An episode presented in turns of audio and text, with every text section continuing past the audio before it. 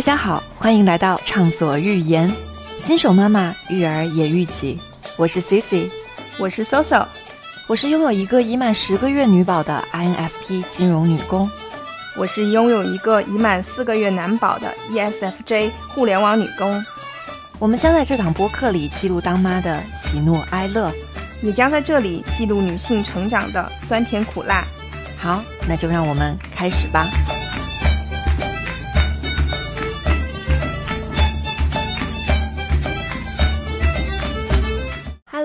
大家好，欢迎来到畅所欲言，我是 Cici，我是 Soso。很快耶，我们这就来到了第三期。虽然差了一期关于七夕的内容，但是我真的非常想帮 Cici call back 一下第二期的内容，就是找阿姨。Cici，你要不要说一下？我欲哭无泪了，真的，我甚至都怀疑是因为我做了这期节目导致这样的一个结果。你你真的要不要说一下这两周里面发生了什么？话筒交给你。我上一期不是跟大家说了一下，就是我当时是在第三个阿姨试工嘛，结果第三个阿姨在我录完节目好像没几天就跟我说，她觉得自己个子有点小，抱不动我们家小宝宝。我们家宝宝现在已经二十斤了，相对是比较结实的一个小女孩。但其实这个理由有点太无厘头。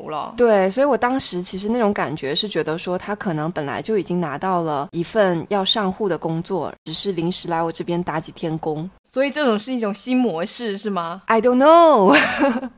但是我觉得那个阿姨其实我整体是比较满意的，所以其实是我被拒了。OK，你被放鸽子了，就是。对，因为那几天刚好依依她可能在长牙，夜醒的比较频繁，阿姨可能就觉得吃不消吧，比较辛苦。对，但我觉得比较奇葩的不是第三个阿姨，我觉得第三个阿姨可能就是正好遇到了依依比较怎么说呢？她在一个生长期有个生长痛的这个情况。但是第四个阿姨真的非常非常非常的奇葩。来吧，呃，我先说一下。我们这期主题不是要聊阿姨，但是因为 Soso 为了满足我的倾诉欲，给了我这个机会。不不不，是为了满足大家对第二期的回访。第三个阿姨她大概做了一周左右就下户了，当时我就比较着急，我想说，哎呀，赶紧得有人接上啊，不然怎么办呢？所以当时我是比较仓促的，大概面了三个阿姨。觉得有个阿姨面试的时候，我觉得她还挺爱笑的，给我的那种演员还挺好的，所以就大致问了她一些问题，她基本上也能够说上来。我必须反思的是，我当时确实比较仓促，就想着尽快定下来，所以就让那个阿姨过来了。先告诉大家，结果是这个阿姨大概做了五天，我实在是忍不了了，就请她走了。所以，我现在正在找第五个阿姨的路上。对，大概最多就是两周的时间吧。反正我觉得 C C 一直在经历，哦，阿姨不太行，阿姨又走了，又换了一个又不太行的这样一个过程。所以，可能第二期是个诅咒吧。对啊，第四个阿姨主要有哪些问题呢？就她奶瓶洗不干净，Oh my god，这个我就很难忍呢。还有就是她，比如说她给宝宝做辅食嘛，我希望她把种类做多一点，每样少一点，没有要求很高，只是希望她，比如说用我们蒸箱蒸一下，她好像也不大愿意。另外有一点我绝对不能忍的是，当时我就问她说：“我说宝宝这个辅食可以吃了吗？会不会太烫？”她就直接用手摸了一下，而且还捏了捏。这非常非常不能接受。对啊，然后我当机立断，我就想说算了算了，要为自己的仓促，还有想要节约自己的时间，就是自食其果吧。对，所以我就又要开始找第五个阿姨。然后第四个阿姨她在被我辞退之后，还有一个后续是，她就跟那个中介反馈，就想有点那种挑拨离间的那种感觉。她就说，我觉得宝妈挺好的，但是我感觉她的婆婆不是很喜欢我。对她婆婆做饭做的很少，我都吃不饱，我都无话可说了。我就跟中介说，你不用再给我传话了，我也不想再听了。我就希望就是说我接下来就慢慢找，我还是好好的物色我的下一个阿姨。虽然我一度想要放弃找阿姨这件事情，但想了想，就是放弃还是不大可能了。还是希望能够托大家的福吧，让我找到一个梦中情谊。我记得前两天 C C 最惨的时候，就是边感冒，然后边跟中介在吵架。对啊，我就很气愤，我甚至没有关心他到底怎么样了，我关心他吵赢了没有。好的，我们忘掉内心的不开心的往事，让我们开始第三期的内容吧。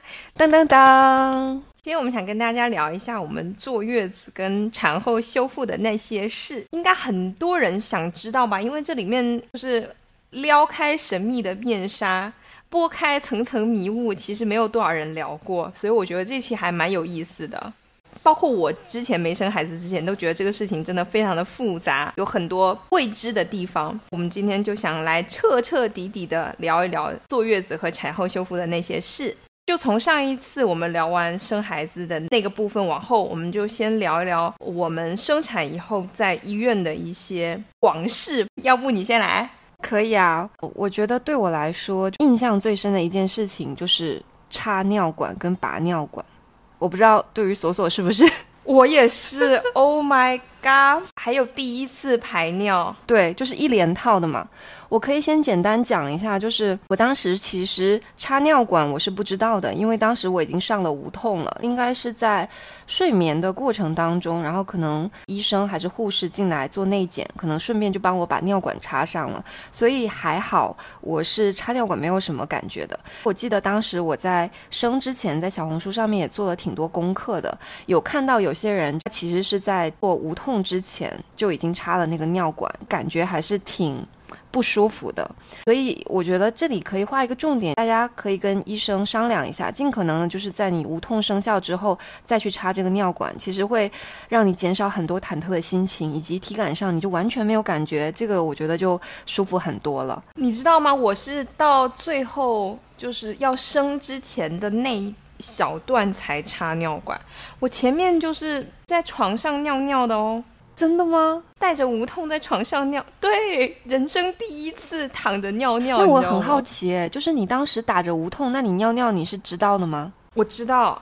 那那就相当于你尿尿之后再去更换那个类似于产乳垫、隔尿垫啊？不不不不不，它是有个便盆哦，我不知道，垫在下面的便盆，在在端走是吗？OK，但是确实跟我的体验完全不一样。我当时就是我都不知道我什么时候插上尿管了，这生完之后我才知道我被插了尿管，多幸福啊！而且就是那个尿在尿盆里面，其实会有点羞耻感。对对对对对，是的，因为我们生产的时候就是穿着，我当时是穿着那种像连衣裙一样的。那你当时也是吗？就相当于下半身没有穿东西。我我有裤子，你有裤子。那就是在床上脱下来，在床上尿，在船上。对，就 OK，好神奇啊！我们之前没有聊过这个问题，因为我记得上一期我们聊到，你当时其实到后面在 push 阶段的时候，其实你已经没有什么无痛了。那所以你插尿管是有感觉的吗？还是说你的宫缩已经盖过了插尿管的不适感？那必须是宫缩痛盖过了插尿管的感觉。但你是知道就是要插尿管，对不对？他让我自行排尿到最后一次。哦，那相当于就是你要开始要 push，他就给你上尿管，哇，好神奇！我我反正是没有什么感觉，然后所以对我来说比较神奇的体验是。当时其实很多人他顺产结束之后，天他可能就可以下床，然后就是拔尿管下床要去做第一次的排尿的那个行为。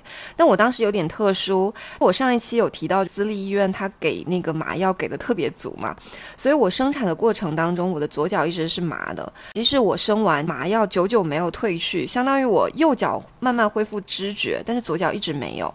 当时医生就跟我说，他说感觉你今天可能就是最好还是不要拔尿管，因为如果你拔完尿管的话，它好像是规定时间内你一定要去进行第一次排尿。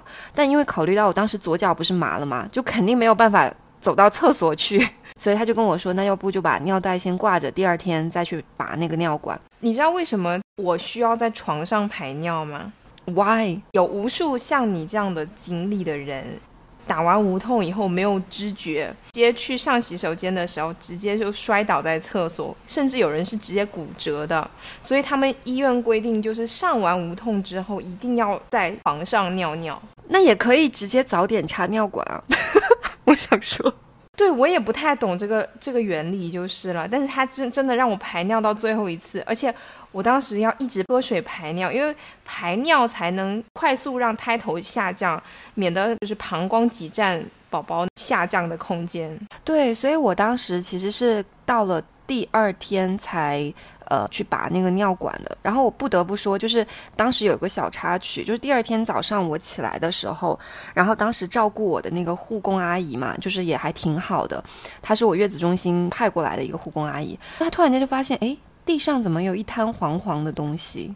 还好我住的是单人间，当时应该是我的那个尿袋它溢出来了，我的床旁边就有一滩黄黄的不明液体。然后后来那个阿姨可能还蛮有经验的，她就说估计是尿袋漏了。这个时候我才去查看了一下，原来我旁边有一袋黄色很黄的尿袋，但是我人生第一次见到赤裸裸的一袋尿，就是在那边摆着，真的是一瞬间就会有一种怎么讲，经历了大风大浪羞耻感。我那时候已经不羞耻了，我就觉得人之常情嘛，孩子都生了，是吧？所以就是呼应一下我们的系列，就真的，我觉得生育完之后很多事情就真的不再觉得羞耻了。我觉得，对对对对对对。然后我当时我印象很深，他拔完那个尿管，当时那个小护士就跟我讲说，他说我印象中啊，应该是三小时，反正就是你一定要完成你的第一次排尿，否则会造成那个叫尿潴留。尿潴留，对，尿潴留。我当时还去查了那个字怎么念。尿潴留的情况，而且他就嘱咐说，我第一次去排尿的时候，一定一定要尿得很干净，就一定不能留着，不然后面可能要反复去插那个尿管就会很麻烦。所以我当时在要去进行第一次排尿的时候，在小红书上面各种查大家有的经验，印象很深的一个就是在你去上那个厕所之前，你先把洗手间的那个水盆的水先打开，会增加你的尿意。以及会让你排得更干净。哦，我跟你说，你说，我跟你说，这办法 对我完全没有用，必须要插话了。到这一趴，对我来说最精彩的一趴来了。我当时不是生完弟弟的时候已经十点多了嘛，我也是被医院警告说要马上去尿尿。那我当时那个时间就很尴尬啊，我要睡觉啦，又叫我要尿尿，那我不得不在生产完可能。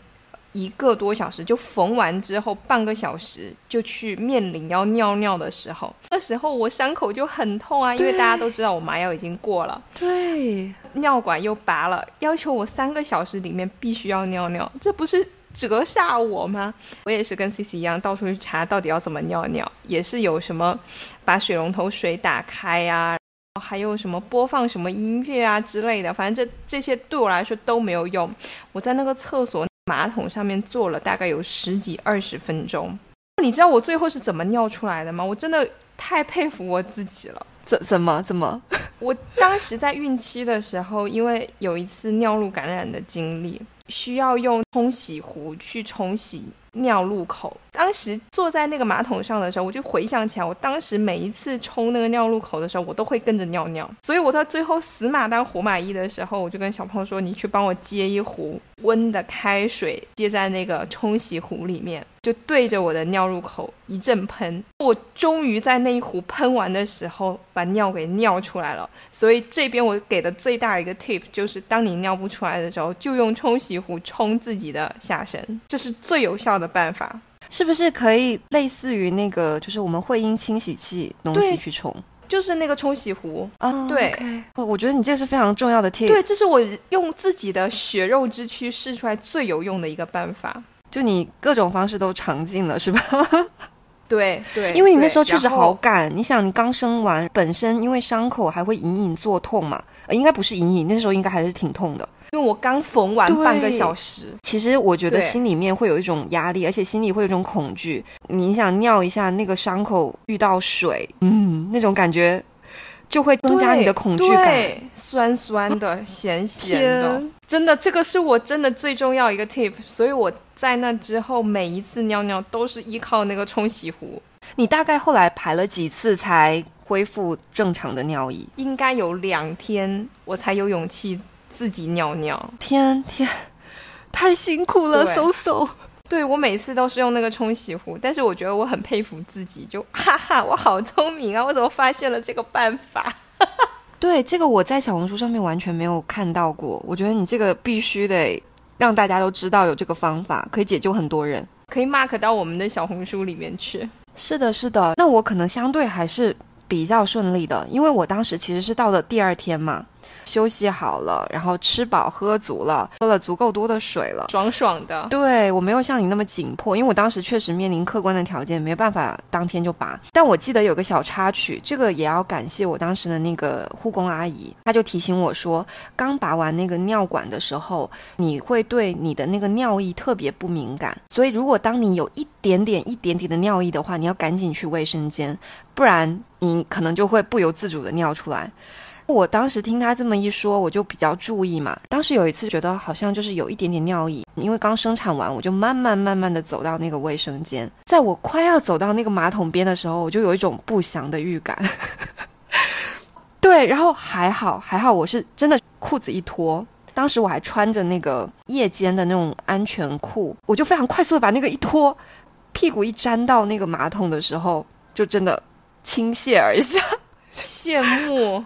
我当时倒不是觉得说好顺利的感觉，我当时的想法是说，天呐，就是生产给身体造成的这种，怎么说呢？你的变化实在是太大了，就是你会反馈机制太差别太大了。是的，然后你真的会有一种觉得自己控制不了自己身体的感觉。那一瞬间，其实稍微会有一点后怕，就觉得生产这件事情，它生的过程很艰辛，其实产后也是很多困难的开始。真的，我必须聊一下下一个话题，叫开奶。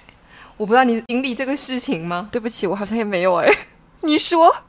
Oh my god！就是后面我们还会再专门再聊一期关于母乳喂养的，这那一期我可能会话多到吓人。我必须说一下，我是一个泌乳素非常高的妈妈。其实我产前就已经感觉到，我可能隐隐觉得自己是一头奶牛。有什么征兆吗？没有，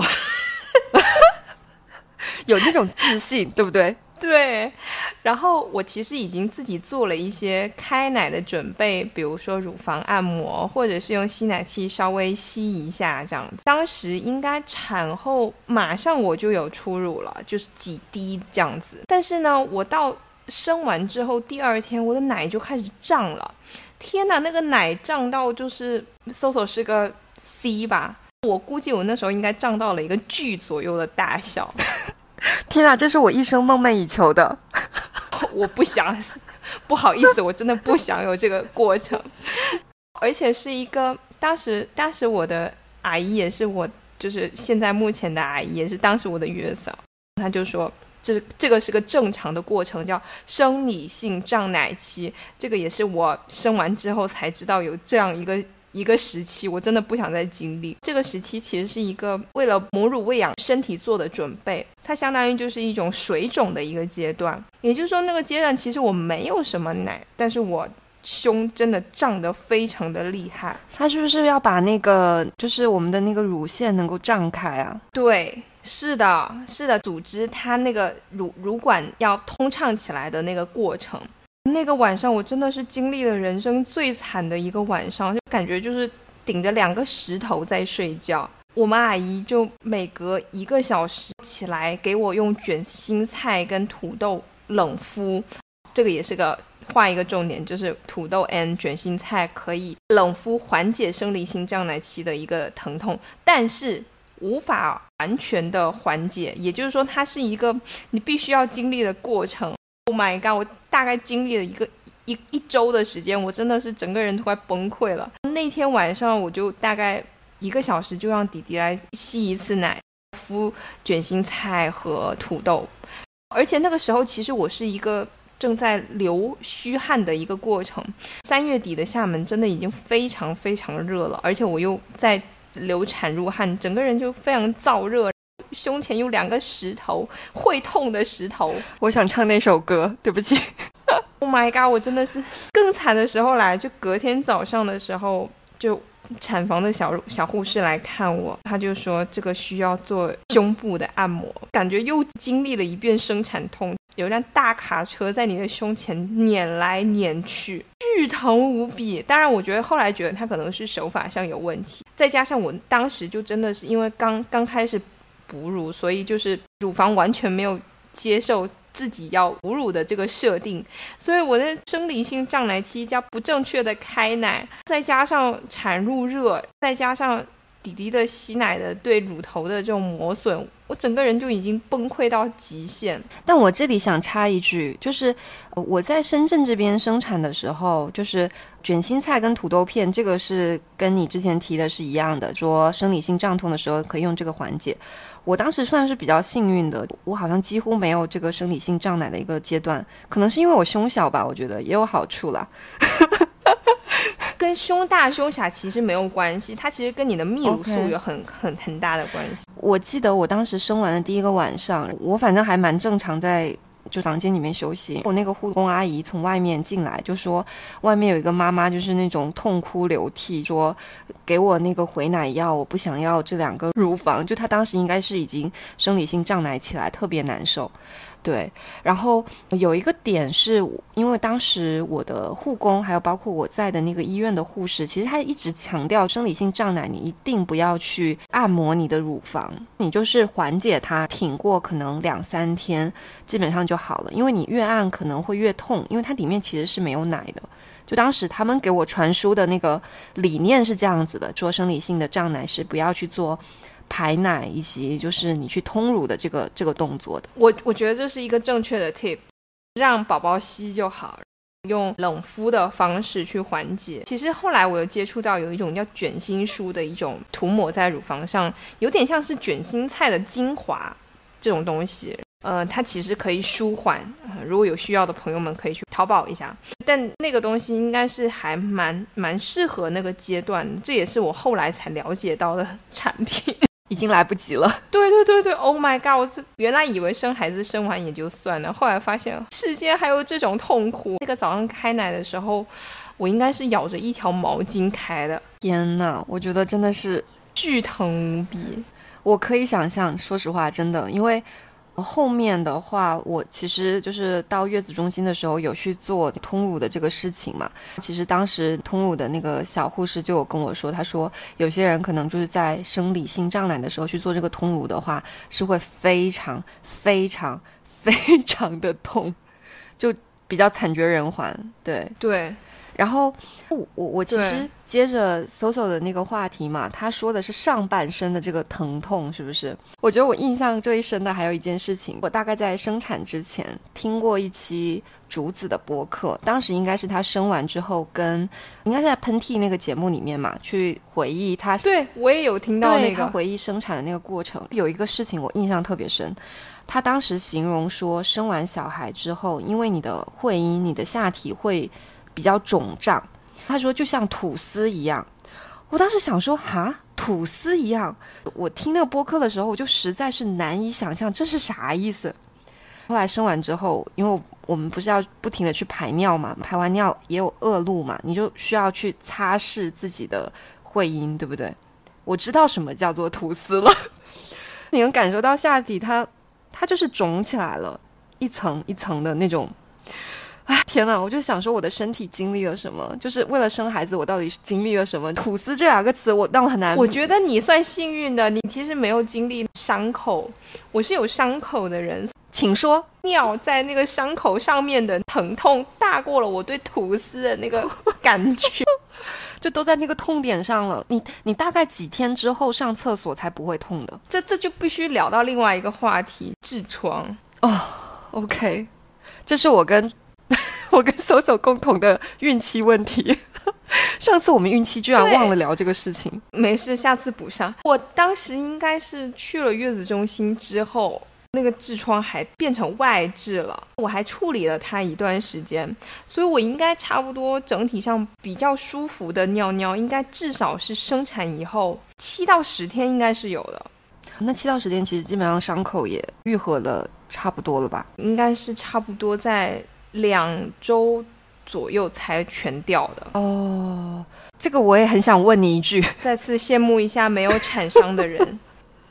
我以为是那种可吸收的线，难道不是吗？是可吸收的线，但是它会有一些那种打结的地方不好吸收，就像你缝衣服缝到最后会打个结，那个结是不好吸收的，最后它会自己脱落下来是吗？最后是我的那个月子中心的那个查房的医生帮我。剪掉的，OK，我感觉 突然间感叹一下自己的幸运，是吧？真的没有产伤，真的太令人羡慕了。这让我觉得还是不要要二胎了吧。我觉得我冒不起那个险。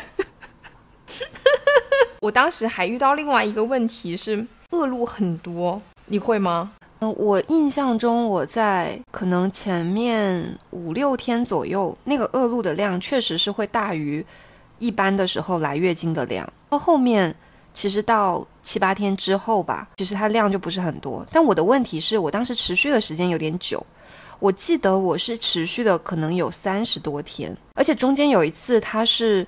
应该是我以为已经结束，没有恶露了。可能隔了一两天，又又有一点点，一点点。它不多，但是就是当时，因为我们不是产后有个四十二天的那个体检嘛，然后一般就是说四十二天其实基本上都没有恶恶露这个东西了。呃，我当时我就记得我快要到那个体检的时候，还有点忐忑，就觉得好像不干净。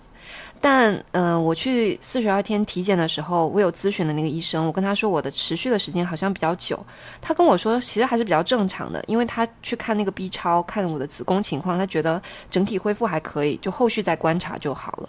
但确实就是这个战线很长之后，你想连续来三十多天的姨妈，就真的是 还挺烦的，我觉得。对我，我其实还我我是那种一开始非常汹涌，我在医院的时候大概。那两三天我真的生不如死，无时无刻都在流血块，又很热，又不敢穿。其实 C C 给我寄了很多安心裤，但是我其实都没有怎么用上，因为太热了。就是那个安心裤一包，对，就更难受。再讲生育不羞耻这个事情，我当时已经已经不羞耻到，就是直接在医院里，在医院的病床上，就是尽量不穿裤子了。但我觉得这个是对的。我刚刚就想说这个 tip。我在医院其实那几天，包括医生还有护工，都是他就是说，你就不要穿裤子，也不要去穿什么安心裤。特别是第一天到第二天吧，当时就是直接垫了一个产乳垫，他们及时帮我换那个产乳垫，就那样子，可能整体会。舒服一点。我当时是九月份在深圳，也还是很热，所以就是他们当时就建议说不用着急穿那个安心裤。我觉得这里其实可以 mark 一下，呃，其实安心裤没有什么必要备，你备好一次性的内裤，用我们正常的卫生巾，其实我觉得就可以了。那个安心裤它其实就是你每次上厕所啊什么，你你要。脱它就还挺麻烦的，你每次要更换的话，你还得把外裤给脱掉，再重新穿一个安心裤，不像我们换卫生巾那么容易嘛。在你产后可能第一天到第二天，我当时其实下半身是比较没有力气的，就换那个裤子对我来说还蛮痛苦的。对，而且还有一个点就是看大家个人在不在意，有些人说产后一定要。捂起来，就是要穿穿裤子，然后要穿袜子什么的。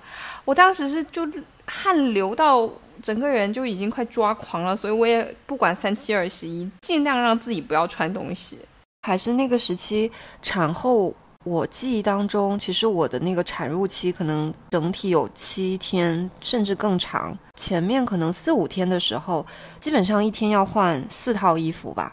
那我不止。我流汗可能流了快出月子，可能差不多流到第二十天左右，那确实是比较长。天呐，我当时每天晚上都很痛苦，每天晚上起来吸奶的时候，就会自己满头大汗，自己完全是被热醒的，就就就被汗醒的那一种。一个晚上可能要换两三套睡衣，一个晚上，OK，对，所以就是我觉得产褥汗，我我自己是还蛮烦的，可能跟个人的体质也有关系。反正我我是产褥汗很多，但我的恶露很快就结束。我恶露应该差不多十十四天左右就慢慢就没有了。那还比较，我觉得你是比较正常的。我那个就是属于那种少量少量不进的那种感觉，就也挺磨人的。反正就是各有各难受的点，每个人都有自己难受的那个点。我这边其实，在医院护理的时候，还有几个小小的点，我也想提一下。我当时有。一个情况是生完之后，因为我的宝宝比较大嘛，七斤二两，我的那个助产士当时在。我刚生完的时候，他就提醒我说，可能我会有一点点耻骨分离的一个问题，所以他就建议我说，就买个那个骨盆带带起来。我当时反正就是基本上生完之后，我就开始一直戴那个骨盆带，一直到我月子结束，我觉得还挺有用的，至少不会觉得浑身那种散架的感觉，因为挺多人会觉得生完孩子之后骨头就比较松散，特别是胯这里，我真的就是靠这个骨盆带。撑起来，整体会觉得自己不会太难受，支棱起来了。对对对，是的。我还有一点就是小小的一点，会觉得特别好玩的是，因为当时我是中午生完小孩的。医生跟护士就嘱咐我说：“要好好休息哦。”当时我那个助产师就说：“虽然我跟每个产妇都说要好好休息，今天晚上要好好睡，但我知道你们都会兴奋过头，就可能是因为你生产的那个过程耗尽了你全身的那种精力，以及你的那个亢奋点就悬在那里。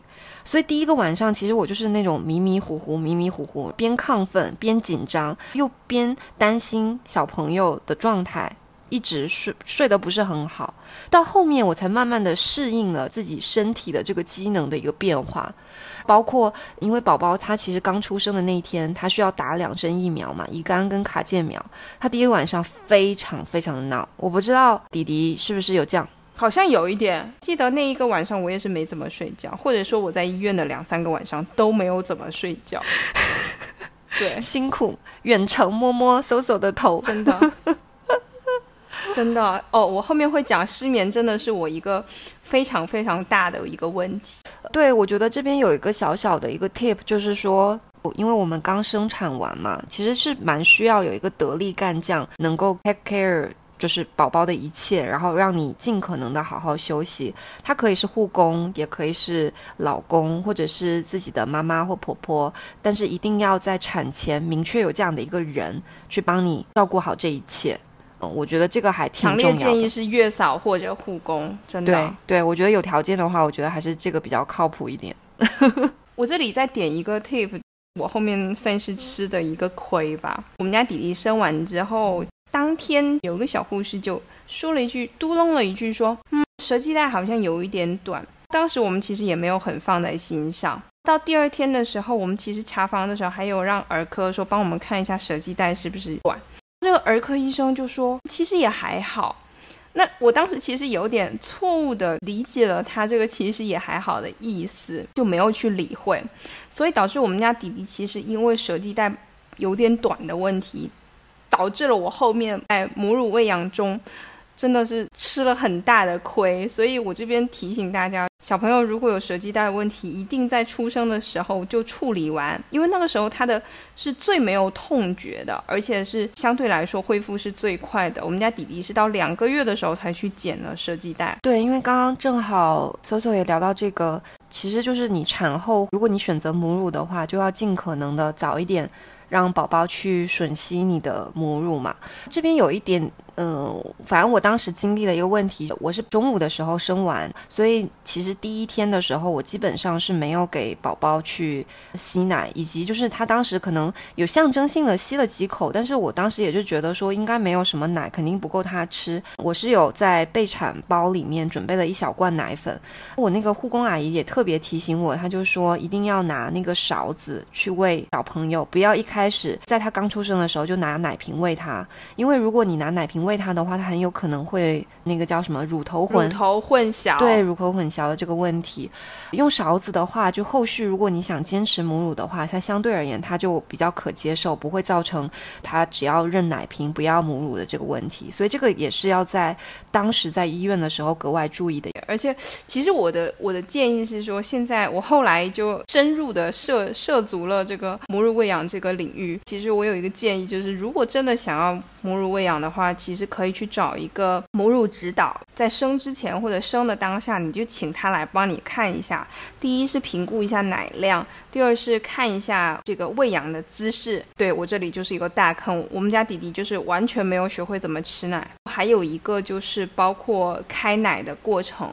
我后来知道说，其实我们完全不需要去经历用勺子喂奶粉的过程，特别是像我这种奶牛，其实我当下完全就可以选择让它从头到尾吃到，从头吃到尾。血泪史，我觉得母乳喂养这个话题必须让搜索单独开一期，好好的聊一聊，mark 一下。可以可以，我在这个这个领域已经。涉足非常深了，是专家了。就是什么什么奇怪的状况你都遇到过？对，所有的奇怪的状况。好呀，我们先预定一下这一期节目啊。刚刚其实聊完了我们在医院里面那几天，一般就是两到三天吧，大概需要注意的一些事情，以及你可能会面临的一些问题。接下来可能就会到了我们坐月子的这个环节。你之前有想过怎么选坐月子的方式吗？其实对我来说没有任何犹豫，哎，我就想要有一个比较能够好好休息的地方。我也是，在我之前就是刚在香港工作的时候，我当时有很多同事，他们生小孩都是在香港生，到深圳的月子中心去住，体验都非常非常好。那时候疫情前嘛，所以我就。在很早的时候就已经有那个概念，就觉得说生完小孩就去月子中心啊，又舒服又有专业的人来照顾你，就还挺好。所以我没有任何的纠结。我其实是之前就是听过一些很奇葩的，就是这种在家月嫂的经历。对，就是包括什么强迫你喝一些非常高脂肪的汤，或者是说煮的饭就是越来越随意，因为。他觉得说你只能选择我，所以我可以拿捏你的那一种方式。而且还有一个点就是，我觉得去月子中心可以在一定程度上避免两代人之间对养育或者是说坐月子的一些事情的冲突。其实那个时候，我不知道 C C 有没有印象啊？其实我们那个时候会经历一个。激素水平的一个上下波动的非常厉害，其实那时候就是身体又疲惫，心理上因为激素的影响，所以有时候会有点很容易不开心，所以我就很担心那个时候会出现一些冲突，所以我当时就果断选择要在月子中心去去做月。其实月月子中心它的市场是越来越竞争的嘛，所以。它其实会在服务上面尽量的标准化和排除一些，比如说月嫂个人的一些因素，所以我当时也是毫不犹豫的就觉得一定要选一个月子中心，多花点钱，但是给自己跟家人创造一个比较宽松的迎接宝宝第一个月的时间的这么一个想法。所以你回头去看，说你当时选月子中心的时候，你会最在意什么点？最在意什么点？通乳。就真的，这是你后面回头看，还是说你当下就觉得这个事情很重要？可能是因为我身边刚好同时期生小孩，还有包括之前的同事生小孩，他们给我留下的一个印象就是坐月子的时候，如果母乳喂养的时候还蛮容易堵奶的。如果你能够保证有靠谱的通乳师的话，其实这个还蛮加分的。除了这个以外的话，其实我自己。呃，我还是会选择一个比较大的机构，它的整体的私密性要比较好。它可能是建筑上的私密性啊，因为我不是特别喜欢那种，它可能是在酒店当中的某几层承包的那种形式。我也不太喜欢那一种。对对，我比较喜欢独立的。对对对对对。因为我当时生的时候那会儿还是疫情嘛，就特别怕那种中央空调什么交叉感染之类的，所以就是我当时在深圳也参观了好几个不同类型的月子中心，后来就把这一种类型的都 pass 掉了，就选了一个他自己单独一栋都是整个月子中心的这样的一个形式。我也是，我虽然选了一个酒店内部的月子中心，但它是完全独栋的这种形式，而且我选的那个月子中心很妙。它在一个海边，但是它旁边又有很多树，所以呢，它每天早上起来的时候都是海浪声、虫鸣鸟叫。我觉得这是对我来说最加分的点，因为就是比它更贵的月子中心也很多，但是它可能都是酒店型，类似于超五星酒店包了两三层的那种。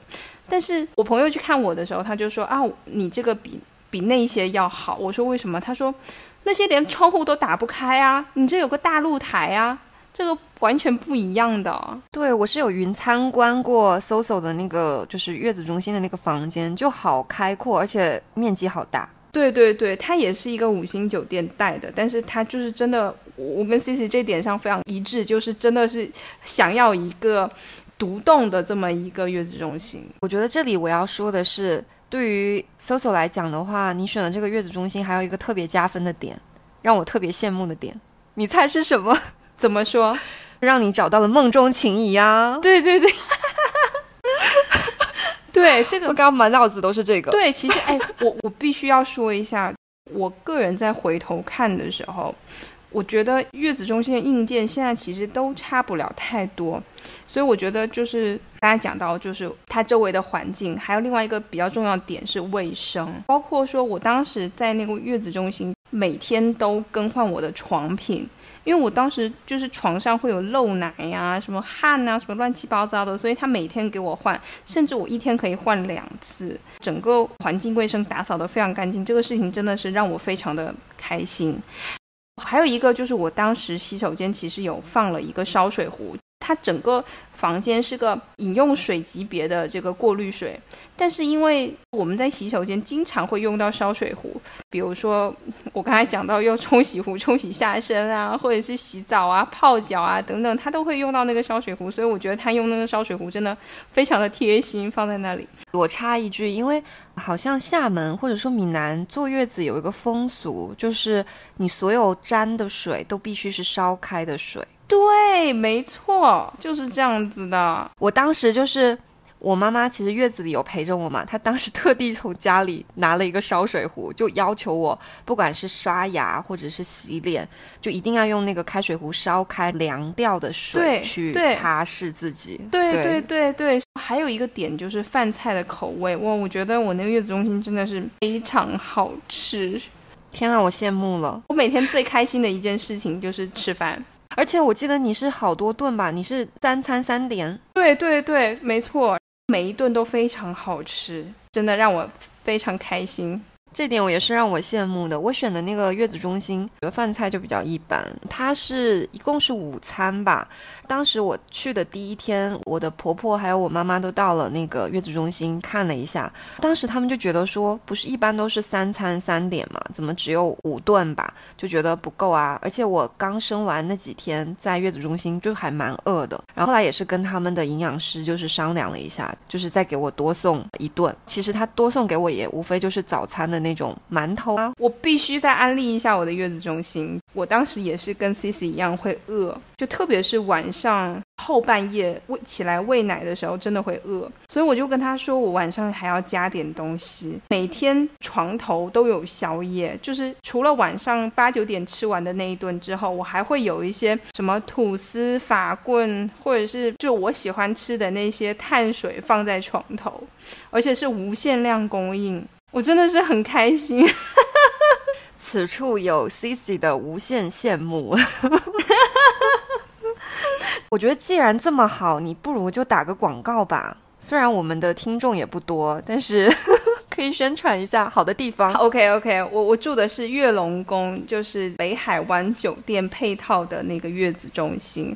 然后这个月子中心呢，其实当时是有一个噱头。他有一个可以做一个月子，做一百九十八万，对，但但但我不是啊，我就是住了一个普通的房间。我想讲第二个，就是我我现在目前回头看非常非常重要，和月子中心的人探讨过之后，觉得最重要的一个点就是照顾你的月嫂阿姨的水平，因为不管是硬件条件或者是说餐食，其实它它都可以通过酒店本身去调整或者提高，但是月嫂阿姨。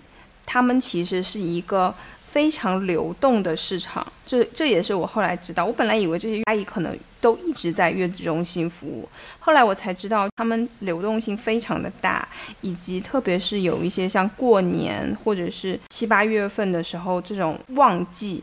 其实都是在市场上面，就像 C C 找阿姨那样子，来一个差不多就先上岗的那种状态。所以这个月嫂阿姨的这个质量，其实是我后来回顾之后觉得最重要的一个点之一吧。因为她每天都陪伴你嘛，像我跟 C C 住的都是一 v 一的这种照顾模式的这种。我不是，你是群护吗？对，我是相对于是一对多，因为当时我也有纠结，就是要选。一对一还是一对多？我的挺多同事啊朋友就跟我说，去月子中心你就订最基础的，就是那种套餐。你等到去了之后，你再去看要加什么。一对多其实它也有一些好处，就是它可以让小朋友去接触不一样的护士，所以他可能会更习惯跟不同的人去打交道。就这点上，嗯，我很难去验证说现在我小朋友的这种比较社牛的性格跟这个有没有关系。但是我觉得确实是还可以。还有一个好处就是一对多有一个超级好的好处，我这里要偷偷的说，让自己亲近亲近。对，就是当你觉得。比较累，或者是你不想照顾他的时候，你就让他托管。他托管区就是在外面有一个公开的玻璃房，很多小朋友就是他就会停在那里。你自己在房间里面就会非常的清静。其实一开始的时候我会舍不得，以及会有点内疚。后来就是基本上我记得好像一两周之后，然后基本上每天晚上我们也都是托管的状态，只是到了要喂奶的时候，护士小姐姐才把依依小朋友抱进房间让我喂，喂完之后又送出去了。就过了一个比较开心、休息的好的一个月子。对，我不得不再安利一下我的我的月子中心，因为我的月子中心其实它是两房的，当时是睡在里屋。你是基础套餐吗？还是其实比较 plus？对我是一个 plus 套餐。你看，而且它是本身就是一个一 v 一的模式，又加了三个。护士小姐姐，所以弟弟算是享受到了一 v 一，又享受到了一对多。同时，他晚上其实他是睡在另外一个跟我房间是一门之隔的地方，所以我其实可以完全的，就是。忽略他在我边上的一个情况，所以我月子的时候其实还是跟小胖两个人一张床睡觉的。我月子也是，但是，但你这个还有一个好处，就是我当时他比如说夜里托管嘛，小朋友他可能要喂奶的时候，这个时候他从托管的那个地方送回我的房间，肯定没有你来的近，所以经常送过来他已经嗷嗷大哭了，就还蛮可怜的。其实我我那个就是一门之隔。有一点隔音，但又没有隔的那么明显，所以我真的，我的月子中心 Y Y D S 挺好的，我觉得你这个广告必须得帮他们打，基本上无可挑剔。对，然后还送一个那么好的阿姨。C C 为什么一直 call back 第二期？C C 都是嫉妒。对 对，再来一个就是我自己个人觉得，所有的产康除了通乳之外都是虚的。同意，非常同意。都没有什么用，我觉得，而且还会浪费你的时间，对，就是去占用你休息的时间。对，没错，没错。你有没有觉得月子里的 schedule 特别满？月子里面有，就他们一刻都不会让你休息的，非常非常的满。我等一下必须要聊一下我那个月子里的 schedule，真的非常的繁忙，导致我后来都觉得为什么我要把自己搞得这么累。我这边还有一个小小的一个 tip，我我在的那个月子中心啊，算了，我也提一嘴吧，我反正说的都比较客观啊，我是在。很多人都会去的爱地宫做的月子，在他们的南山旗舰店。后来我才知道，其实他们有个套路，就是你可以一开始就是订我这种最基础的套餐，因为我后来有好多朋友这样实践成功了。到快入住的时候，可以跟你的 sales 去要求说升级为一 v 一，就还挺多人成功的。我当时倒没有啦，我是觉得也还好，但是有一点我觉得一定要去提，如果是住我那个位置的那个月子中心的话，一定要去提的是要求要住在三楼，就不要住住在最低层，因为低层的话，它整体会比较阴一点，会有点潮湿。我觉得，对对，一楼会比较潮湿。然后我们刚才讲，真的所有的产康。我觉得月子里面的护理最重要的一个真的是乳房。我当时那个乳房真的是那个乳头完全不能穿衣服，穿衣服就巨疼，每天要吃奶十几次，就在那边摩擦摩擦，时不时还有就是堵奶啊等等的事情。对，然后我除了觉得乳房护理很香之外，第二香的应该就是洗头洗脸。我同意。对，就是。我当时洗头，他们有一个很高级的机器在洗头，一个洗洗一次头大概要差不多一个小时，一个小时我真的觉得自己如神仙一般。你是什么时候开始洗头？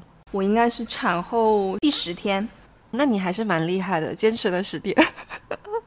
我应该是七天，就是真的一周忍不了了。真的，你知道我在第五天的时候就已经开始强烈我要洗头了。被你妈按住了吗？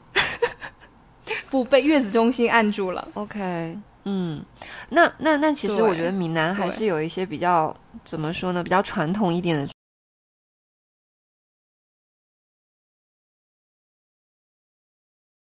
坐月子的一些一些安排。呃，我在深圳这边，其实它就是只要你要洗就可以随时去洗。我觉得挺好的，真的。我我我觉得其实做好保暖，科学的坐月子完全没有问题。还有一点就是在坐月子期间，你是淋浴还是擦拭？我其实是擦拭泡脚，到最后到出月子前几天才开始淋浴。我那个月龙宫的那个月子中心，其实有一点我自己还蛮喜欢和蛮蛮受用的。就是用一些中医的办法处理一些问题，比如说我刚才有讲到，说我真的月子里面完全睡不着。那时候还有一个问题是我长了一个麦粒肿，你知道吗？我上一次长麦粒肿是我跟小胖结婚的时候，就是八年前。我现在居然在月子里面长了一个麦粒肿，而且是巨大，很难消。为什么都在关键时刻？I don't know。然后完全睡不着，就是每天就是跟游魂一样。你知道怎么着？当时不是月子里面的时候都要用月子茶吗？我不知道爱地宫的月子茶是根据你每个人配的，还是它统一的？它基本上它是分阶段，就没有到私人定制这么高级。它可能前面几天喝什么样？我是私人定制的哦。OK，再次推荐哦。我怎么没有回厦门坐月子呢？真是。我当时那个中医主任真的非常的 YYDS，他一来然后号了一下我的脉。就跟我说我是一个什么什么什么症状，开始给我私人定制的那个月子茶，大概喝到第三周左右，我的睡眠就开始变好了。于是乎，我第二个月的时候，我回家又自己加了一一个月的小所谓的坐月子，但是那个月的每一周，我都去找那个中医主任帮我号脉，帮我调那个月子茶的配方，所以我后面其实整个身体调理的还蛮不错的，我真的非常的感谢。月子里面中医调理的部分，真的点赞。就这里要不要打广告啊？我已经打过广告了。我的月子中心是月龙宫，OK。好，通过月龙宫去找这位中医老先生是吧？对，是是一个阿姨，就非常厉害的中医主任。对对对对对。嗯，好的好的，真的是 girl helps girl，太好了。他可能也更能理解我们的 我们的凄凄惨惨戚戚，我觉得。对，所以我的月子中心其实没有没有任何套路的，它一价全包，中间包括通乳，包括什么产康，所有的都是没有另外收费，所以我就没有被推销。就有一些月子中心可能会产康是产康的部分，我是就是一价全包，所以我没有经历这个。所以 C C 要不要说一下你的月子中心到底有什么套路？又到了我擅长的部分。我来跟大家总结一下啊，我经历的大概的这种月子中心的套路有什么呢？我印象最深的就是脑海当中马上想起的是，大概在我入宫之后，可能第一周吧，当时那个帮我做通乳的那个小姐姐，就突然间跟我说，因为我们在泌乳期，包括在怀孕的时候，乳房都会变得比较大嘛，很多人都会担心产后你断，特别是断奶之后，你的乳房会下垂。就开始跟我讲说，诶，他们可以做一种那种定制的胸罩，要不要了解一下？因为那个小姐姐之前刚救我于水火之中，帮我通乳通得很顺畅。我想说好啊，去了解一下也无妨，还给今天增加了笑料，对不对？然后我当时就过去见到了他们所谓的一个嗯，就是胸罩大师，胸罩大师，对。他就帮我量了一下，然后你知道袒胸露在他面前，我就帮我量了一下。他们还对我的那个对我的胸评论了一番，就说啊，好像还不错啊，什么之类的。这里我就不说了啊，就是说了很多很多的铺垫，讲了一下各种案例、各种故事，最后跟我说，真的强烈建议你要定制两件内衣，可以换着穿。我说好啊，多少钱？我是一个非常实在的人。他跟我说九千八两件。而且好像一开始是说一万多吧，就说什么现在搞特价九千八两件，当时我就心里面翻了个白眼。我想说，一定要这样利用产后妈妈自己身体发生了一些自己不可控的这种心情会有点低落的这种时候，趁虚而入。宣传一些有的没的的东西，就听完这个价格之后，基本上我就直接扭头就走了。然后后来其实我自己就是二十四小时都一直穿戴哺乳内衣嘛，其实整体就觉得还好。包括我现在其实已经断奶了，虽然会有一点点影响啊，你很难说就是你母乳过后胸还是原来的，我觉得其实还挺难的。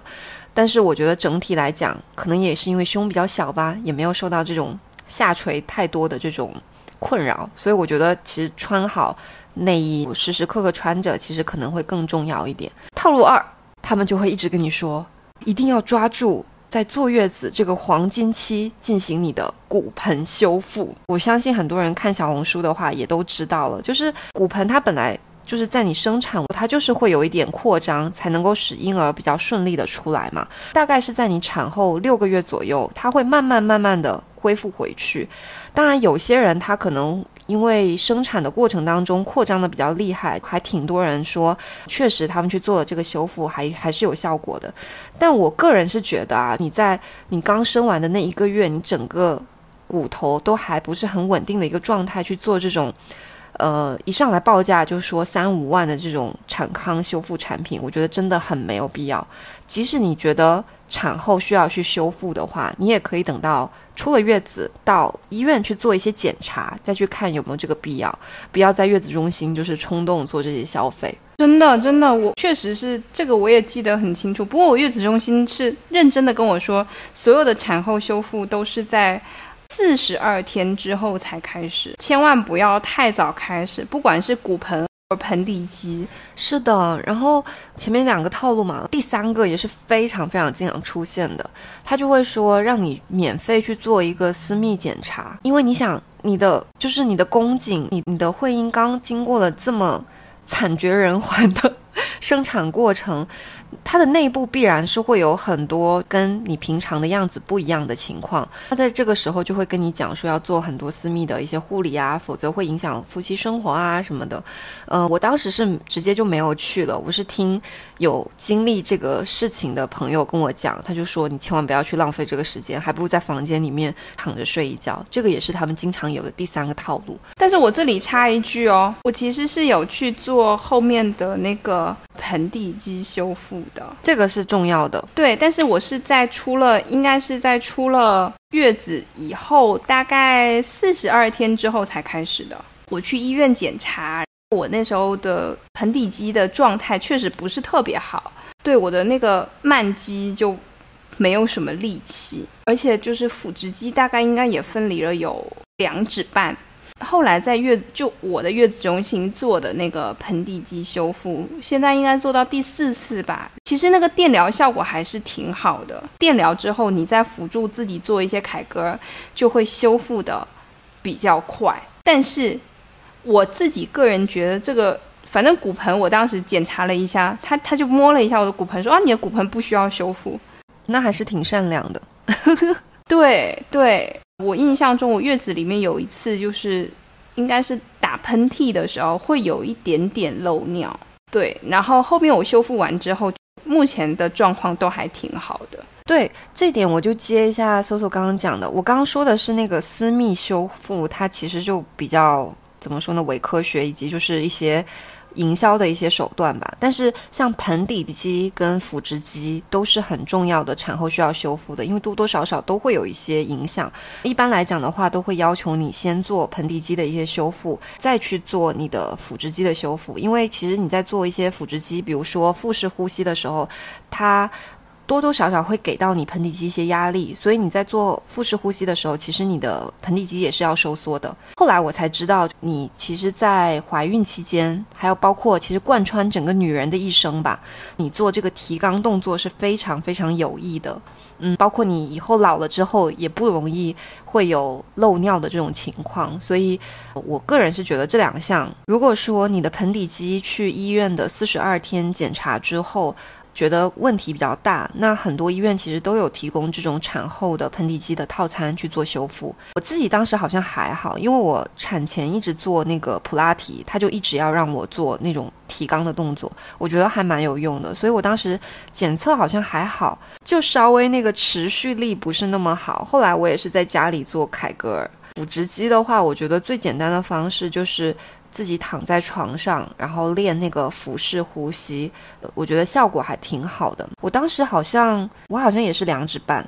挺快的，就慢慢它就回去了。大家不用，我觉得不用太特别特别的焦虑，不用焦虑，完全不用焦虑这个事情。而且其实我们自己身体也会修复，即使你偷懒，你没有做腹式呼吸，但是其实身体也是会慢慢回去的。对啊，毕竟你肚子被撑开那么大那么长时间，那它肯定会要慢慢慢慢的一个回缩的过程嘛。还有一个我遇到的就是那种月子中心的套路，它是会提说让你出月子之前要去。排一下虚汗，反正我也是看了一下小红书上面的一些科普，就说呃这个完全没有必要。还有一种就是说你断奶之前，你在断奶的过程当中也要去做通乳，要把什么乳房里面的残奶给排掉啊。这个部分可以等到母乳喂养再来跟你讲，这些通乳机构到底有多少套路。这样子啊，好的，没问题。反正这个以上就是我遇到的，我当时在爱地宫遇到的一些套路，反正也是。怎么说呢，也蛮蛮让人津津乐道的，我觉得。其实我我理解上，爱地宫应该是一个服务挺标准化，而且挺在线的这么一个机构。但是呢，不乏它有一些增加它的收入的一些特别的方式，对，类似于各种奇怪的营销。对，但是这里有一点是，其实你是可以在入住的时候就跟你负责你那一区的应该是管家吧，就说你要你杜绝一切营销，那他们其实大部分就不会来骚扰你了。他他们跟你聊这些项目的时候，其实也不会说太过于 hard sell。一般你说你没有不感兴趣啊或什么，他们也不会再说了。只是我就觉得比较好玩，耳闻了这些神奇的各种各样的一些说法，就还蛮伪科学的。我觉得，My God，我还蛮幸福。我觉得我我我其实没有真的没有在月子里面接受到任何的推销。但我刚刚我必须要说一下，我们刚才有提到一个话题，关于在月子中心真的还蛮忙的。你期待中可能坐月子是一个非常轻松、愉悦、开心的这么一个过程，但其实并不是，至少我的体验不是哈，会挺忙碌的。我我当时每天早上大概九点，月龙宫就开始查房，就陆续会有护士量体温、看伤口、看小朋友的情况，我也会有产康来看你的胸部、看你的盆底肌、骨盆等等的一些情况。会有营养师来看你今天要不要调菜单，所以从早上九点就开始进食了，我就开始每天三餐三点的那个吃饭的过程，中间还要不停的穿插像喂奶呀等等的事情，所以一个早上基本上都在忙这些事情，有时候因为还要去通乳，要去做美容，要去洗头，要去瑜伽，所以一个早上就这么过去了。中午的时候，我一般会休息两个小时。下午的时候，可能是因为我在我在本地坐月子，所所以我有非常非常多的访客。我把所有的访客都放到了下午，大概四点到六点是我集中接客的时间。我每天把所有的客人都排在那个时间，就会有一波一波一波的客人集中来看我和宝宝。中间因为有些时候就是人太多了，有些人会待的时间很长，我还会让月子中心礼貌的缩短会客时间。然后一般到傍晚开始，又要又要开始进入晚间的流程。晚间的流程包括阿姨给我擦澡、泡脚、冲洗伤口。我刚刚有提到，其实有一点点痔疮，我当时还用高锰酸钾泡了一段时间那个。痔疮，还要洗澡、喂奶，开始酝酿睡意。我当时晚上大概要起夜两到三次，都是被胀醒的，不是我自己想起来，我就要起来洗奶或者是亲喂。那个时候真的是看过了一二三四五六七八点的每个时辰的厦门，我就觉得说什么科比看过四点钟洛杉矶的天空，我想说我哪个点都没有看过。对啊，我觉得基本上每个母乳妈妈，月亮、太阳基本上都见过啊，就每个时间段的。对，而且晚上会有各种，你都没有办法想象你在晚上有那么多需求。比如说，我会饿，会很渴，就母乳养会很渴，所以经常在半夜进食，跟老鼠一样，就在半夜的时候在那房间稀稀疏疏吃东西。过一会儿又要换衣服，这个我跟你一模一样。我当时在月子中心的时候买了很多零食，因为。我之前在第一期的时候有提到，我的宝宝太大了，所以我在生之前可能有一两周的时间，每天都是那种很饿很饿的状态，什么都不能吃，就只能吃那种蛋白质啊，那种零食什么的，压根都不想碰。所以我在月子中心刚住进去的时候，我就立马在美团上买了 N 多零食。每天我在那边吸奶，夜里可能三点钟起来吸奶的时候，就边在吃东西，就真的觉得就是像老鼠一样。你说的就是对，稀稀疏疏的在那边吃东西，而且会在夜里会有各种各样的事情要做。以前都觉得晚上就是用来睡觉的，当了妈妈之后，发现晚上的生活是如此的精彩。我现在想想，我在月子中心的整体的一些作息跟。搜索基本上也一致。我当时有一种感觉，就特别是我在刚住进月子中心的时候，可能第一天、第二天，因为他们有分很多不同类型的服务人员，比如说营养师、什么瑜伽老师、什么每个区的区长、护士，然后儿科医生，什么各种，他时不时的就会过来查房，你就会觉得你一直在不停的接客。当时我妈都有点怒了，产妇刚生产完，你们这样一直来。吵人家是什么意思？当时他有给我们一个牌子，请勿打扰嘛，我们都挂在门口哦，但是没有用，他们每个人都有那个门卡的那个滴的那个牌，就就无视那个请勿打扰，直接就滴 就进来了。后来我就很生气，我就跟那个管家投诉，我说你们到底那个牌有没有用啊？就能不能不要来啊？我们当时还有那个社区，就是社区的人，他也要过来做母乳喂养的一些调查，还是什么的哦，就觉得无时无刻就是要么宝宝来找我，要么就是在各种接客，真的还挺一开始还挺心累的。后来 say 了 no 之后，就会稍微好一点。对，而且我还有很多访客，所以你能想象，我真的在那，就是真的还蛮累的。但你真的很强，因为我当时还在疫情，以及当时其实月子中心是有说一天最多只能一个访客。理论上，如果九九回来陪我的话，那其实就不能有其他人来了。但有的时候我妈就还是会偷偷溜过来，但是其他人我就会直接说月子中心不让进。而且我当时还穿插我睡不着的那个事情，每一次半夜吸完奶，我差不多酝酿半个小时到一个小时的睡意。我每天都处于这种严重失眠的状态，所以给大家的一个 tip，一定要降低自己在月子中心会过得像神仙一般的生活的这种预期。我后来问了很多人，大家都说月子就是休息不好啊，你在哪里都是这样子啊。我心里想，没有人告诉过我这个事实啊。我本来以为我就是去睡大觉的，后来发现我哪里睡得了大觉，我天天都在失眠。所以我觉得，首先是降低预期，你做好心理准备。真的，月子就是是需要付出很多心力的，妈妈真的会很累。所以在这里抱抱所有的妈妈，隔空抱抱。对，隔空抱抱。因为刚刚正好聊到这个嘛，在月子期间，我感觉就是大家的一个情绪，其实它会有一个起起伏伏的状态。我不知道，就是对于 Soso 来讲，你现在回忆起来，在坐月子的那一个月吧。有没有感觉很伤心的时候，或者是很开心的时候？我最开心的时候就是每天吃饭的时候，非常对，因为我那个餐真的非常好吃，我每天就是什么咸笋包。我真的对这道菜非常有印象，真的巨好吃，所以我每天都是把三餐三点的时间作为我每天最开心的时刻，每天都在期待着我的餐的到来。那句诗怎么说来着？你四点要来，我从三点就开始开心了，大概是这个这个意思。崩溃呢？有没有崩溃什么的？崩溃大概中间有一段时间，弟弟一开始体重长得非常好，然后到中后段的时候，他就开始体重不怎么长了。加上我又痔疮，睡不着，流虚汗，我就在自己的身体折磨和对弟弟的担心中，所有的事情交集在的是那有一个晚上，我真的还蛮崩溃的。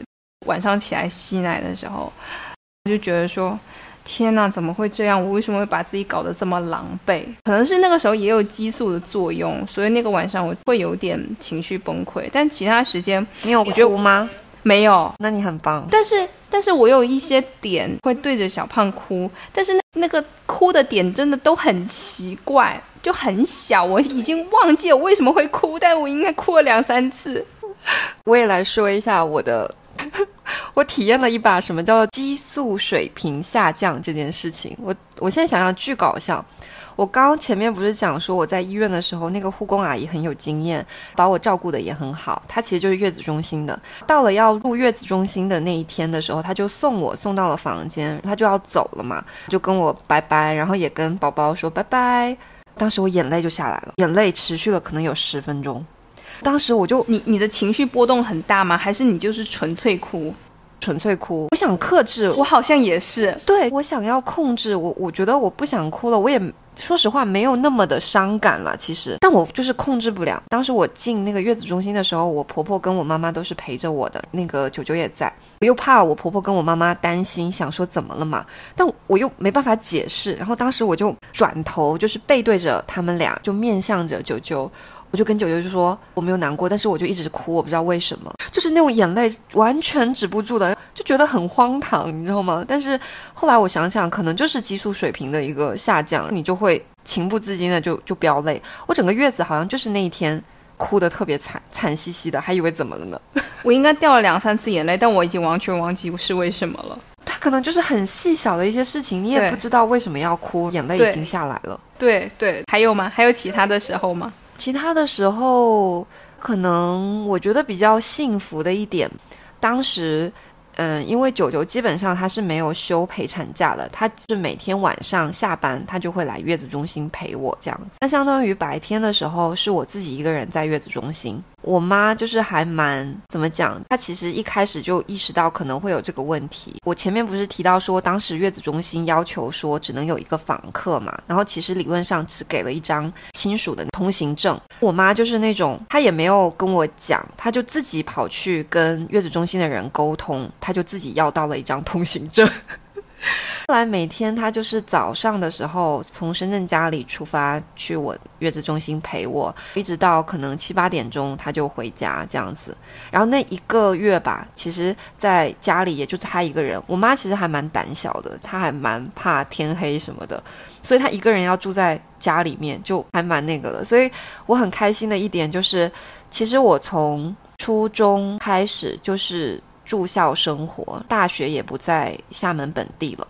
其实有很长很长时间没有跟妈妈就是那种朝夕相处很长时间，所以我觉得坐月子可能那三十多天也蛮幸福的，就是呃我陪着宝宝，妈妈陪着我，三个人这样一起，对，还蛮开心的。而且我记得那时候你妈说了一。句话我还印象蛮深刻的，说了什么？就是你生完宝宝之后，你妈妈看着依依就说：“我好像还是比较喜欢你小时候。”哎，哦，对，我想起来，你记得吗？我想起来，大概那个是这样子的，就是应该是我在说，我说依依好可爱，我就开玩笑，我就问我妈说：“依依和我谁比较可爱？”我妈就很认真的说：“她说我觉得还是你小时候比较可爱。”对对对对对对对，就是。C C 讲那些细节我还记得蛮清楚的。那时候 Cici 妈妈每天都会给她准备点心，觉得月子中心吃的很不好，就会给她偷偷运什么螃蟹啊、虾啊什么东西的进去，让他对加餐。因为我们其实闽南坐月子会有一些风俗习惯，当时夸张到什么程度？当时我妈是从，应该是我快生之前吧，我是九月份生小孩，她正好是去年八月底。他就退休，所以就真的是无缝衔接。他刚退休，然后就立马来深圳。当时我印象很深，他他坐高铁过来的时候，就提了一个很大的行李箱。他带了什么过来？就很夸张，你都，他带了一大桶麻油，一大桶的那种黄酒吗？还是什么？闽南要黄酒煮鸡，就带了很多在厦门买的一些走地鸡，冷冻起来，然后带到。深圳过来，他怕在深圳他买不到他很放心的这些肉。期间他在深圳的时候，还从厦门的一些海产的老板那边订了很多海鲜寄过来。所以我就基本上月子中心的餐我就真的很一般，但是他每天就会给我炖鸡、炖什么汤、煮那个红枣煮蛋吧，要当那个月子茶喝。反正其实我妈是一个厨艺怎么说呢，比较一般的人。但是那段时间，他也是自己各种学怎么做料理，给我做了好多好吃的。嗯啊，反正我觉得我很幸福的那段时间，很难得了，在自己成年之后，跟妈妈度过了非常快乐的一个月，亲密的时光。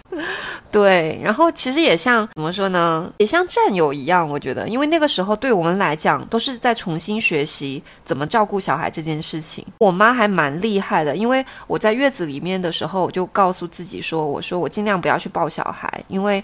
很怕那个那个时候腰啊，还有什么身体还没有恢复好，所以基本上就是各种互动都是我妈出马，她学的很快，就立马小朋友的各种，就比如说洗洗屁屁啊什么的，就完全不需要护士了，她也可以搞定。这里也是我们给大家的一个 tip，妈妈尽量在前面的几个月真的少抱吧，反正抱的时间还很长。嗯，其实抱小孩有一个最大的点就是你的腰背的力量，其实没有恢复的时候，很容易给后面就是留下一些后遗症。对对对对对，什么腰酸背痛啊那些，其实都跟这个东西有关。不得不说一下我的梦中情谊，当时就非常果断，不让我抱小孩，完全不让我抱小孩。他说：“以后要报的时间还很长，你这段时间你要先好好休息。”对，其实我一直到回家以后，可能过了六十天吧，因为我后来回家之后，我妈也是说做完大月子还要做个小月子，所以就是六十天之后，我才开始逐步有去抱小孩什么的。其他时候就是给他 啊放推车上啊，放躺椅上啊，就是这样跟他互动。对我第一次认真抱，应该是在产后大概四十五天左右，才第一次认真的抱了小孩。一定要在那个阶段。压抑住自己泛滥的母爱，吸一吸它就好了，不一定要抱。是的，是的，我觉得其实可能月子相关的这些内容其实也是差不多了。但我感觉就是说，可能自己整个身体机能的一个修复过程，不仅是在月子里，就出月子之后也有一些。我不知道搜索后面有没有在做过一些身体机能的一些修复啊，或者是什么。我其实有做盆底肌的治疗，这一部分一方面是我有点偷懒了，第二方面是确实是还蛮有效果的。另外就是我回家以后有认真的做了一些像腹式呼吸跟凯格尔。我是在 B 站上面有找到一个叫康复师小贾的一个视频，每天认真的打卡一到两遍，对，但也断断续续的打卡吧。总体上，其实我我个人觉得身体恢复就是身体本身它有自己有一定的身体记忆吧。其实慢慢它就会回到之前的一个状况。我现在大概距离孕前的体重大概还有四斤左右的差距，但我觉得可以接受，因为我还在喂奶嘛。毕竟是剧嘛，对，奶已经很重了。接搜搜的那个刚刚推荐的 B 站上的。就是康复师小贾嘛，呃，我也想推荐一个 B 站的 UP 主叫楚仔，这个我也有。对，当时其实我是从孕期的时候就跟着他做他。她大肚子的时候录的一些视频，我觉得还挺适合孕妇做的一些运动。包括我生完小孩之后，就在月子中心，包括回家之后，也是跟着她做了很多产后修复的一些一些练习吧。相对来讲，她的运动量不会特别辛苦，难度不会特别大，所以你是比较好坚持的。所以我还蛮推荐她的。对，我觉得总而言之，就是其实，在产后康复的这个部分，第一是不要太焦虑，嗯，第二是说。其实适量的做一些大家知道的，包括凯格尔、腹式呼吸，或者是有一些产褥操，做一做其实也就够了。再不行，再不济，你就像我这种偷懒的人，就可以做一去医院做一些这种靠仪器做的治疗。其实上我自己觉得，大部分六个月里面应该都能修复的好啦。只要说嗯没有特别大的这种器官上的问题，其实都还是 OK 的。所以这块真的不需要被收太多的智商税。是的，是的。我这边可能还有两个小小的 tip，就是一个是要保证充足的水量，特别是如果在母乳喂养的话，这个其实有助于你的奶水充足。另外一方面就是也比较不容易堵奶。还有另外一个是，其实。我觉得体重这一块的话，呃，刚刚搜搜也提到了嘛，其实是也不需要太过焦虑的。我跟搜搜都是属于，其实我们在产前体重增长都是相对控制的，还比较 OK 的。所以其实产后大家都没有特别焦虑，而且随着你母乳的喂养的话，其实你整体的体重就是它的那个下降是不需要你去刻意控制你的食量的。我记得有段时间我母乳喂养的时候，就真的也是很饿，嗯，夜里也会起来吃夜宵，但是体重它就是还在继续往下掉。在一大概八个月左右的时候断奶嘛，断奶之后就达到了很多年以来的 历史最轻的一个体重，就比我产前其实还轻个五六斤。其实我觉得在喂奶的时候真的不用担心体重的问题，而且真真的可以放开吃。对啊，你每天可以因为喂奶这件事情多消耗好几百大卡，好像是五六百大卡吧。当然，大家也克制啊，因为我 我断完奶之后，就是达到了历史最瘦的时候。后面因为自己没有多加控制，现在又回来了。不过我现在回来，也就是回到。自己产前的一个水平就没有经历很痛苦的什么产后要去减肥这件事情，所以再 call back 一下我们第一期聊的那个话题，就是产前的一些控制、产前的一些锻炼，其实本身它就是最好的产后修复了。同意，严重同意这句话。那我觉得其实今天我们这期大部分吧，关于我们产后啊，还有包括坐月子啊这些，其实我们经历的一些。遇到了一些事情，还有包括我们觉得可能对大家有帮助的一些 tips，应该也聊得差不多了，七七八八了。要不搜搜总结一下？总的来讲，我觉得坐月子和产后修复这两个事情，首先就是一定要有科学的态度。这个事情上。不管从月子里面的月子中心的挑选，还有一些产后修复项目的一些挑选上面，一定要自己有自己的判断。比如说像 Cici，虽然在月子中心被安利了各种奇葩的项目，但是他都不为所动。大家想想，以前以前的人类其实都没有这些项目，但是都也活得好好的，所以这个东西大可不必焦虑。第二是说，更重要的是自己的。锻炼包括自己认真的做凯格尔，或者是做腹式呼吸，或者是后面的对饮食上的一些调理。更重要的还是在于自己。第三是要相信自己的身体，他自己有自己的修复的能力。第四是我的经验就是一定要降低预期。不要期待你在这个坐月子的时候能有一个很好的睡眠或者是很好的休息。你把预期降低了，发生的一切就会超出你的预期，你就会开心一些。第五是过程中会经历一些情绪上的波动，那这个事情其实是要提前跟老公说好，在经历的时候大家会会更有把握，以及先生可能需要多陪陪自己的太太，这个事情真的还蛮重要的。我生之前，小胖的好几个朋友都说，生完以后小孩不是最重要的，老婆是最重要的。对，是的，就是那种陪伴感还是挺重要的。对对，以上是我非常不成熟的总结，已经非常完整了。我可能再补充小小的一点，刚刚搜索提到就是科学坐月子这件事情嘛，我觉得也是还可以再结合一下自己当地的一些特色。因为我们闽南有很多传统嘛，所以我是尽可能的，就是科学兼顾一些传统的部分，尽可能让自己在这个月子的这个周期把自己调整好，尽可能吧，保持一个比较愉快的心情，好好享受吧。我觉得也就是这样了。对，是的，反正坐月子是做妈妈的开始嘛，后面难的时候更多呢，是吧？先照顾好自己，才有体力照顾宝宝。是的，是的。好呀，那以上就是我们今天的全部内容啦。也欢迎大家跟我们在评论区，还有包括私信我们去聊一聊自己在产后遇到的一些，不管是问题，或者是经验，或者是教训，都可以让更多的姐妹们知道生育的真相们。对，生育不羞耻，大家一起加油。好的，那我们先这样，拜拜，下期见，大家拜拜。